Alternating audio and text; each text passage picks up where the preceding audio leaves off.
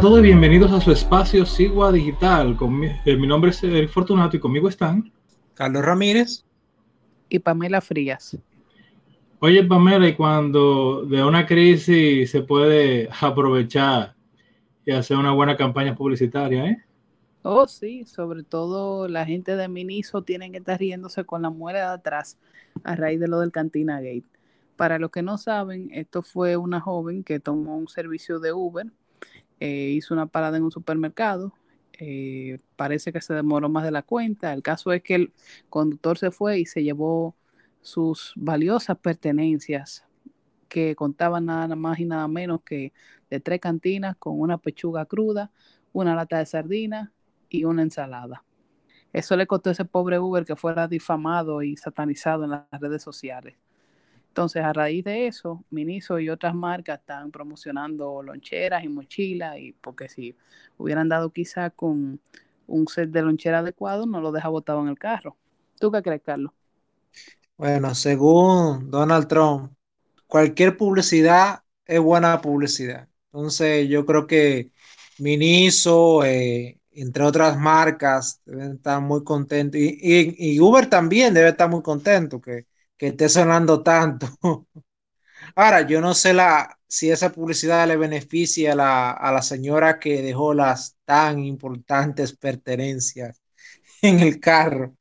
Bueno, yo lo que sé que ella salió muy desacreditada con eso, sobre todo porque hace unos, unos días antes ella había publicado en su Twitter eh, un comentario que decía que el hombre que se queja por pagar 1.200 pesos por un filete, sepa usted que lo va a mantener toda la vida. Pero ella estaba haciendo un show feo por una cantina con una pechuga cruda. Entonces, no sé.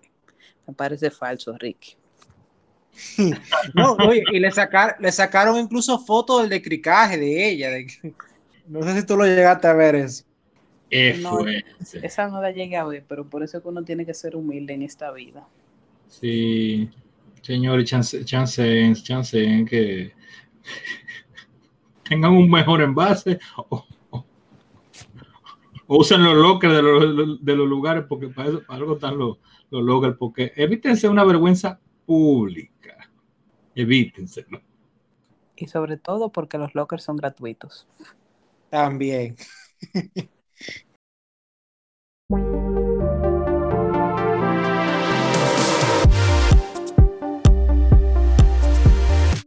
Saludos a todos y bienvenidos a República 21.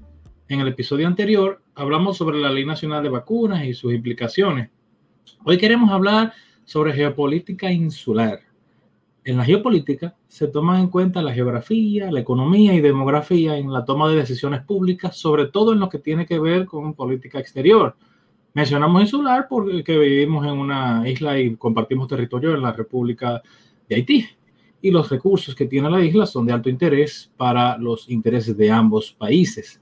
Recientemente, uno de esos recursos ha estado sonando en la prensa y se trata del río Masacre.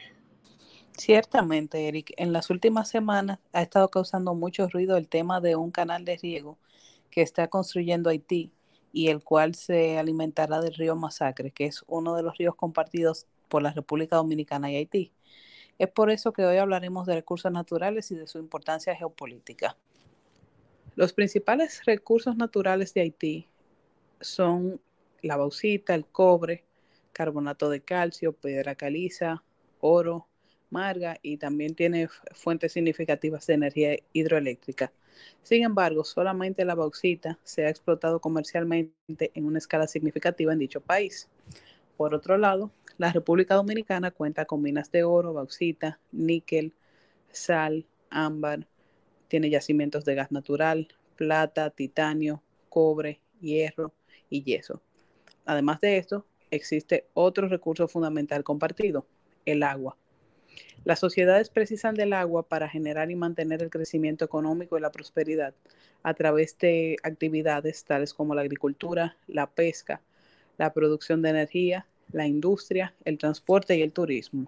Esto es algo que hemos podido evidenciar desde el nacimiento de las civilizaciones más antiguas. Normalmente, si nos fijamos, todas iniciaron a orillas del río. La civilización egipcia con el Nilo, eh, Mesopotamia, con el Tigris y el Éufrates y así por el estilo. El agua es un elemento importante a la hora de decidir dónde establecerse y cómo se van a utilizar los terrenos. También puede ser una fuente de conflictos geopolíticos, en particular cuando ésta escasea.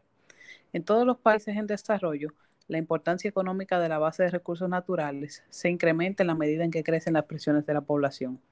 Y en el caso de, Haití, que tiene una alta densidad poblacional y por, por su desertificación, no tiene mucha fuente hídrica, para ello es realmente muy importante. Y vamos a seguir viendo más conflictos con esto. Ciertamente. Y en base a lo que hemos visto, en ambos, en ambos países están bien dotados de recursos naturales. Pero, como tú mencionas, las técnicas de actividades agrícolas y de producción eh, difieren bastante en cada, en cada lado de la isla y estas deben de acomodarse a una amplia gama de ecosistemas. La isla española está atravesada por cuatro cadenas montañosas que los recorren del noroeste al sudeste. La disminución de las lluvias de este a oeste se refleja en la vegetación natural, que es la desertificación que tú hablabas, Carlos, y las fluctuaciones estacionales en las precipitaciones pueden causar pérdidas significativas de los cultivos en las áreas que carecen de riego. Se podría decir que es un punto para poder desarrollar buenas relaciones diplomáticas y comerciales entre ambas naciones para beneficio mutuo de las experiencias adquiridas. O también, si no se saben administrar o no se saben negociar, puede ser un punto de conflicto significativo. En lo que respecta a recursos hídricos renovables, compuestos por, eh, por caudales totales de agua internos o externos, superficial o subterránea, Haití disponía en el 2007 según los cálculos de la Organización de las Naciones Unidas para la Alimentación y la Agricultura, también conocida como FAO, un total de 1.293 metros cúbicos por persona por año, mientras que la República Dominicana contaba con 2.207 metros cúbicos por persona por año en su territorio de 48.442 kilómetros cuadrados con 10.2 millones de habitantes. Haití tiene una población superior a nosotros por aproximadamente un millón de personas.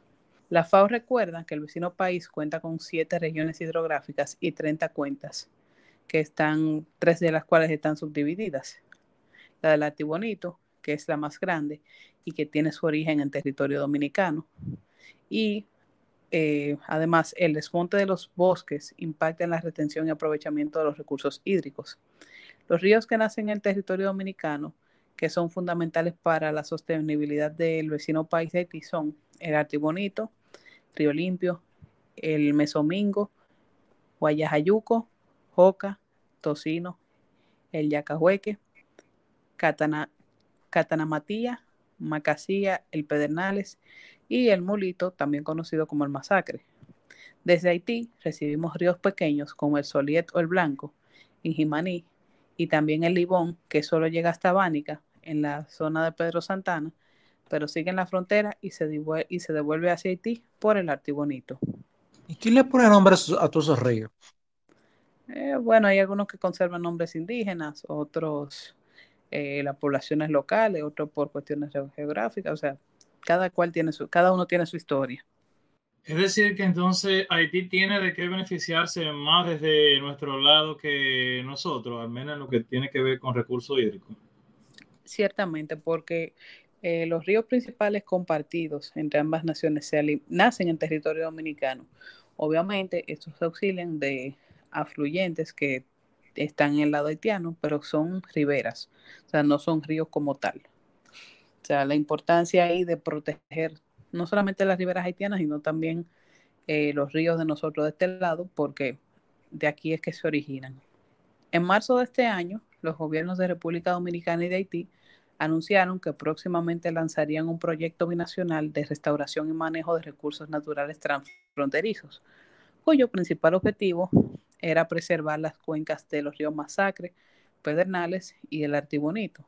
Pero al parecer esto solo quedó en palabras, ya que hace unos meses se confirmaron los rumores de la construcción de un canal de riego para 3.000 hectáreas de tierra en la zona de Prende Maribarux, en la comuna de Juana Méndez, que está en la parte noreste de Haití o al oeste de Dajabón. Y la cual se alimentaría del río Masacre. Diversos sectores de la sociedad dominicana han manifestado que la reivindicación haitiana de construir ese canal causaría graves daños a la zona agrícola en la zona fronteriza de Dajabón. Este impasse ha provocado que técnicos de ambos países, de la Comisión Mixta Bilateral Dominico-Haitiana, convocaran a una serie de reuniones.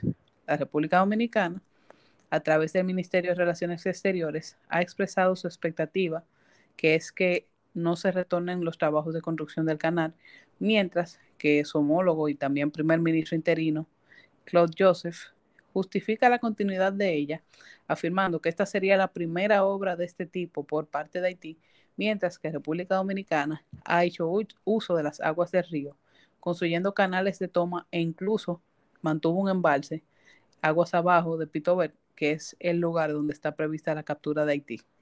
O sea, un yo dije, él dijo, aquellos dijeron y la comunidad bien grasa. Así mismo es, Carlos. Por otro lado, el señor Joseph afirmó que conforme al Tratado de Paz y Amistad entre ambos, entre ambos países, que fue firmado el 20 de febrero de 1929, tienen derecho a la construcción de ese canal sin que esto implique violación alguna a dicho tratado. Para esto, me parece que se refieren al artículo 8, que dice lo siguiente. Los ríos que desaguan en uno de los dos estados contratantes, teniendo su origen en el otro, y los lagos cuya propiedad sean común a ambas partes serán de libre navegación y los productos de los dos territorios podrán extraerse por ellos sin estar sujetos a otras cargas ni derechos que los que estarán impuestos o en lo delante se impusieren a los respectivos nacionales, sin perjuicio de lo que se determine en los reglamentos de policía relativos a la navegación interior. De las cosas, me imagino que aún cargamos de Trujillo. ¿Qué opinas de ese tratado a nivel geopolítico, Pamela? ¿Será la causa de nuestra desventaja geopolítica a veces frente a Haití o o, todo lo contrario, no lo hemos sabido aprovechar? Entiendo que no lo hemos sabido aprovechar. Es muy común que entre países se firmen este tipo de tratados. Quizá lo que ha faltado, obviamente porque es algo muy general, es establecer cierta firmeza en las reglas del juego. Si hay recursos eh, fronterizos compartidos y tiene derecho tanto una como otra parte, pero la importancia de esto es saber regularlos. A pesar de las reuniones que mencioné que se han ido sosteniendo, el ministro de Relaciones Exteriores, Roberto Álvarez, manifestó el lunes pasado que la Comisión de República Dominicana no seguiría asistiendo al diálogo con Haití hasta que esa nación no declare públicamente que ha paralizado la construcción del canal en el río Masacre.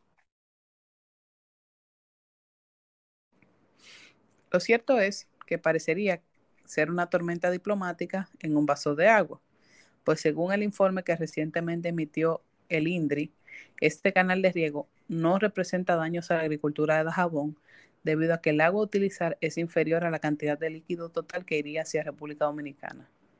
Sumándole a lo indicado por el director de gabinete del Ministerio de Agricultura haitiano, el señor Pierre Carly Jean, para irrigar las 3.000 hectáreas se requieren unos 1.5 metros cúbicos de agua por segundo, lo cual representa un 20.33% según lo citado en el informe. Esto claramente difiere con lo denunciado por los sectores nacionales de que este canal representa una desviación de prácticamente el 70% de las aguas del masacre.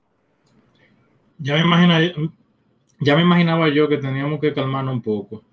Aunque vale la pena preguntar por esos mismos sectores nacionales para que después nos digan si hay alguna certificación independiente de ambas naciones que valide que sea solo un 20% del desvío, si ya eh, uno quiere como que buscar a la quinta pata.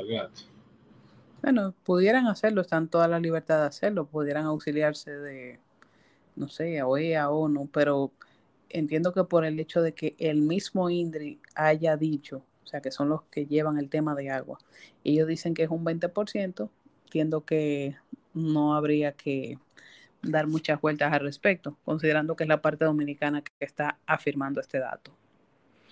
Más allá del uso de los ríos fronterizos, yo entiendo que el enfoque debe ser que qué estamos haciendo para preservar los recursos naturales y hacer que nuestras economías sean más sostenibles. Debido a su tamaño y ubicación, los países del Caribe son particularmente susceptibles a los impactos del cambio climático siendo economías en desarrollo que dependen de sectores vulnerables a los patrones climáticos, tales como el turismo, la agricultura y la pesca, los cuales se ven seriamente afectadas por el continuo aumento del nivel del mar, por los cambios de los patrones de lluvia, el cambio de temperaturas y por la creciente magnitud de los desastres naturales. En cuanto a abordar la amenaza del cambio climático en el Caribe se refiere, el costo de la inacción también es significativo. Las proyecciones del Banco Interamericano de Desarrollo indican que las pérdidas anuales podrían alcanzar los 22 billones de dólares para el 2050, lo que representa aproximadamente el 10% de la economía del Caribe completo en la actualidad. Una cifra considerable, aunque esos estimados son dinámicos, o cada día cambia, pero es importante acotar la importancia que se va, va tomando el recurso del agua en una región del Caribe que es densamente poblada. nosotros no olvidamos de que realmente para el tamaño de las islas eh, tenemos una población significativa. Eh, la isla española lo que tiene son como 78 mil kilómetros cuadrados y estamos hablando de 22 millones de gente que tiene. O sea, Australia tiene, no tiene menos de 40 y Australia es un continente para ponerlo en perspectiva. Correcto. Y más que si tomamos en cuenta que, por ejemplo, la República Dominicana es la tercera en población y la segunda en tamaño en el Caribe. O sea que sea, los daños o el impacto que pudiera tener a nosotros en términos poblacionales y geográficos son muy significativos. Eh, según la Oficina de las Naciones Unidas para la Reducción de Riesgos y desastres naturales, la República Dominicana experimentó en promedio 1.6 desastres naturales por año entre el 1980 y el 2010, que afectaron a más de 87.700 personas y generaron pérdidas económicas que ascienden a los 84.1 millones anualmente. El cambio climático, que incluye un aumento en la intensidad de huracanes y de tormentas, solo empeorará la situación. En este contexto, el enfoque propuesto por el Banco Interamericano de Desarrollo para mejorar los esfuerzos del gobierno local es notable en cuanto a su diseño. Desde mediados de la década pasada, el BID ha adoptado una postura más integral con relación a la gestión de riesgos de desastres, que incorpora evaluaciones de riesgo, identificación de necesidades asociadas a esfuerzos de prevención y respuestas. Asimismo, el banco diseñó un set de herramientas que incluye un fondo de reservas, líneas contingentes de rápido desembolso y facilidades soberanas de seguro con el propósito de fortalecer la protección financiera y la preparación ante catástrofes. No obstante, la implementación se ha visto obstaculizada por la falta de apropiación a nivel político, lo cual puede comprometer el cumplimiento de los resultados buscados en caso de que suceda algún evento extremo severo.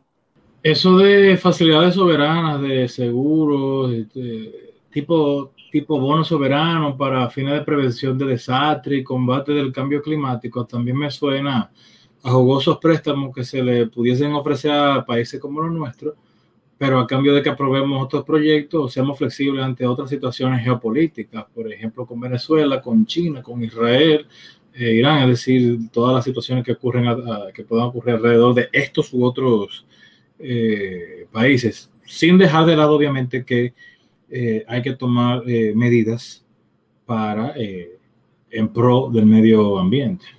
A mí lo que me da de esos mecanismos es que, ok, te damos los préstamos, ok, aquello, pero al final eso se convierte en un sinnúmero de charlas que dan en dos o tres comunidades, ponen ahí que le pagaron un sueldazo el que dio la charla, el gobierno contrata de que dos o tres asesores, y esos asesores se compran la última jipeta del año que consume todo el combustible del mundo y ya eso se van los fondos. Entonces, a veces no hay un impacto real de esos esquemas. Por eso que yo estoy muy, muy escéptico de estos esquemas que promueven los organismos multilaterales, porque son esquemas que a veces se, se van en burocracia, no se van ni siquiera en impacto real en el territorio. Y la, vamos a decir, la solución que pudiera darse en ese caso es que le exijan de manera eficaz con un régimen de consecuencia a los países para que presenten los resultados. Eso es lo que pasa. Eh, anteriormente, bueno, por los temas de corrupción, tanto en Haití como aquí, Eh, se sabe que muchos fondos han sido desviados y no utilizados necesariamente para lo que originalmente fueron canalizados. Pero a medida que los, estos organismos y los países que han dado estos préstamos comienzan a exigirle eh, resultados y evidencias, pues ya ahí se complica un poco más el desvío de esos fondos. Entonces, vamos a ver ahora las implicaciones que tiene el cambio climático para Haití. Haití se encuentra dentro de los países más vulnerables a los efectos del cambio climático, debido a una combinación de factores que van desde su ubicación geográfica, la deforestación y degradación de suelos, hasta sus altas tasas de pobreza, baja capacidad institucional e inestabilidad política. En este contexto, el BID ha estado apoyando medidas relacionadas con adaptación en el sector agrícola por décadas, sobre todo porque ellos tienen un sistema eh, bastante nocivo para el medio ambiente que consiste en la quema de cultivos una vez eh, son cosechados para volver a sembrar de nuevo, que ha provocado la desertificación y la erosión de suelos. En operaciones más recientes se han buscado apoyar no solo obras de infraestructuras en áreas rurales específicas, sino también programas más integrales en el sector que combinan la gestión de desastres y el manejo de cuencas. Evaluar la efectividad del portafolio es difícil, dado la lenta ejecución de los proyectos, que se vio agravada por el terremoto del 2010 y que no ha permitido determinar mayores resultados. No obstante, el BID recientemente ha hecho esfuerzos para mejorar la ejecución mediante el uso de donaciones con base en políticas, fortaleciendo el marco institucional del sector agrícola y promoviendo a su vez el uso sostenible del suelo. Yo creo que está de más decir que en los mejores intereses de República, Dominicana está en colaborar para el buen desarrollo económico y social de nuestro vecino país. Y así nos quitamos una carga pesada que ya tenemos, que es el asunto de la inmigración y el impacto en la finanza pública, que tanto he mencionado, pero que realmente eso tiene, un, eso tiene un efecto de que, bueno, si Haití no se desarrolla, esa gente va a venir para acá, o sea, para otro lado no va a coger. Sí, ciertamente, como dice el refrán, cuando veas la barba de tu vecino ardiendo, pon la tuya en remojo. Y es por ello que el BID y otros organismos internacionales proponen las siguientes medidas para enfrentar esta situación. En primer lugar, promover una estrategia regional para afrontar los desafíos del cambio climático en el Caribe y guiar a los países en el acceso a financiamiento climático global a través del uso de instrumentos regionales que fortalezcan las capacidades de moderación climática y económica. Segundo, adoptar una medida de adaptación para cuantificar o calificar el impacto, tanto positivo como negativo, de las operaciones del banco en su habilidad para fomentar resiliencia ante el cambio climático en el Caribe. Tercero, fortalecer la clasificación que hace el BID de las operaciones relacionadas con el cambio climático para desarrollar una mayor comprensión del apoyo del banco a la región, especialmente en adaptación. Cuarto, combinar mejor el manejo de las zonas costeras con la gestión de riesgos de desastres y la planificación espacial sostenible. Y finalmente, continuar explorando el uso de soluciones del mercado como instrumentos de cobertura ante los riesgos y daños asociados al cambio climático y como respuesta a eventos climáticos extremos. Yo creo que le faltó ahí agregar sector privado, pero bueno, vamos a hablar de eso más adelante.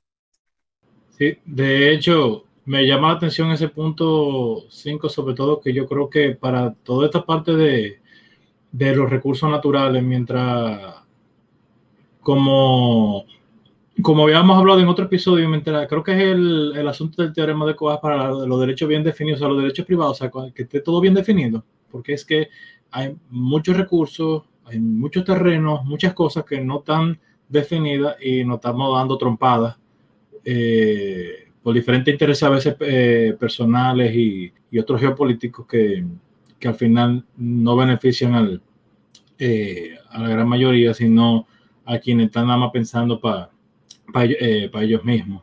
Pero, pero hay que hay que velar por, por, los recursos y por el y por el agua que tan, tanta falta nos hace, sobre todo para las poblaciones.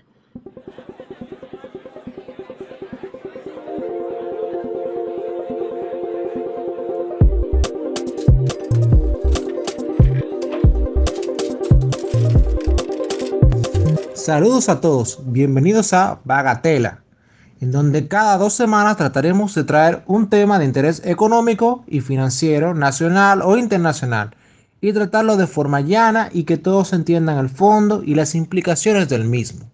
En el episodio anterior hablamos sobre la teoría de juegos y cómo ese enfoque ayuda en, el análisis de distintas políticas públicas o marcos institucionales. En el día de hoy hablaremos sobre el río Masacre desde un enfoque económico. Pamela, ¿cuál crees que sería el acercamiento de un economista al tema del río Masacre? Me imagino que el acercamiento tendría que ver con manejo de recursos. Correcto. Eh, como todos sabemos, la economía, al final de cuentas, se ocupa de administrar los recursos que son escasos. En esta ocasión, con el río Masacre, hablamos de un recurso tan importante para la vida como lo es el agua. Y no solo para la vida, sino además para un sinnúmero de actividades productivas, actividades industriales, agropecuarias, incluso para la misma, eh, o sea, para hacer planta de agua y cosas, en la que la gente bebe agua también. Entonces, es sumamente importante eh, el agua como recurso escaso que es. Y la economía eh, lo, lo veo como eso, como un recurso escaso que debe aprovecharse de forma sostenible. En este caso tenemos un río que irriga las dos naciones, República Dominicana y la República de Haití.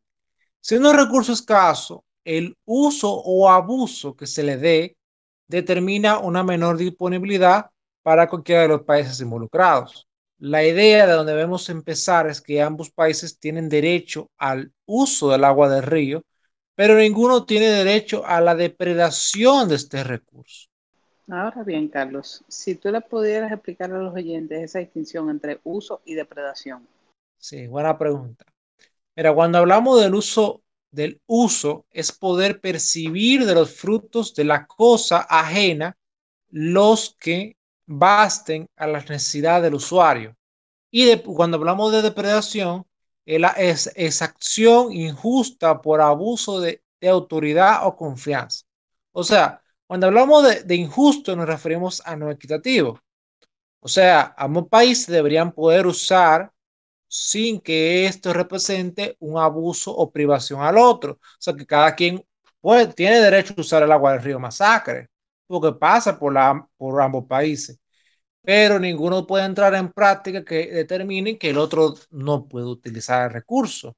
Esto, esto es bueno dejarlo claro, porque de un lado dice, no, nosotros vamos a usar el agua, pero del otro lado dice, bueno, pues le prohibimos el agua, y no, eso es incorrecto. O sea, lo que tenemos que ver es cómo usar el recurso, que ambos lo, lo usemos sin que el otro quede privado de su uso. Ok, que podamos, que todos podamos consumir el agua sin problema, eh, y, no, que yo te vaya a, pisar la manguera ni nada por el estilo. Ahora, Carlos, Haití que tiene un récord en contra del medio ambiente, que, oye, yo sé, ellos son súper verdes, súper verdes. ¿Cómo podríamos hablar del uso sostenible de un recurso tan importante como el agua? Aquí es muy interesante. Creo que es un tema eh, muy importante para abordar la sostenibilidad y o no está por definir si es una extracción o reposición. O sea, si queremos abordar el asunto de con Haití, debemos tener claro una cosa, eh, como todo recurso, hay una, una forma de usarlo sostenible y que se reponga, y hay otro que es simplemente usarlo sin que importar que se reponga. Por ejemplo, si yo le presto un carro a Pamela un día para que ella lo use indefinidamente, yo se lo presto con el tanque lleno de gasolina y todo, y todo el mantenimiento hecho. Pero ¿qué pasa? Pamela puede hacer dos cosas. Usar el carro sin echarle gasolina, sin darle mantenimiento. Y bueno, eh, va a llegar hasta un día que ya lo va a usar y ahí quedó el carro. Ahora, en otro escenario, Pamela, ella le repone gasolina y le da mantenimiento y hasta que yo no se lo pida ya podrá usar el carro hasta por varios años. Entonces, aquí tenemos un recurso que es el agua. Entonces, ¿qué, corresponde con el agua? El agua, el agua responde al manejo de cuencas hidrográficas. Entonces, esto tiene que ver con la, con la foresta del área, tiene que ver con qué uso se le está dando, tiene que ver también con cuál es el, cómo se está manejando el asunto de las aguas negras en esos lugares, si, si nadie está tirando desechos, desechos al río, porque entonces eso daña el uso a, a los que le siguen. Y también tiene que ver con cómo se va usando los, o no se usa los materiales del río, o sea, que no venga una gran cera y se lleve la, la capa del río, o sea, solo va, va, va en desmedro del recurso. Entonces, en el caso de Haití, que es un país que no son súper verdes, que digamos, eh, sabemos que tienen una, básicamente una capacidad del Estado muy, muy intelectual, o sea, esquelética prácticamente, o sea, pensar que el Estado haitiano va a tener una capacidad de hacer un programa más o menos decente de, de manejo de cuenca es un poco cuesta arriba, por eso que yo me río cuando veo que los organismos multilaterales proponen esos esquemas. Ahora, un elemento interesante es cómo llevar esa situación a un marco privado. Y aquí hay un elemento interesante analizar. Y es que si esta situación se diera entre privados, solo habría que definir bien los derechos de propiedad. Para ello buscarle una solución, establecer un precio o tarifa que sirva como un mecanismo coordinador de su uso. O sea, ustedes saben que en la economía un precio coordina el uso. O sea, si algo no tiene un precio, tú sea, qué forma tú tienes de saber si tú lo estás usando mucho o si ese recurso es escaso o no. Entonces, hay un factor de conciencia que se puede transmitir perfectamente con el precio como mecanismo coordinador. Y lamentablemente en República Dominicana, y me imagino que en Haití también, no se refleja muy bien realmente cuál es el costo del agua. O sea, y tú dirás, bueno, el agua es gratis, llueve y cosas. Ajá, pero tú mantener esa capa boscosa, tú mantener toda esa infraestructura, eh, eso tiene un costo. Entonces, si tú no le das mantenimiento, tú no le das reposición a eso y pues, tú tienes ahí problemas. Entonces, se requiere, un, se requiere establecer precios y tarifas.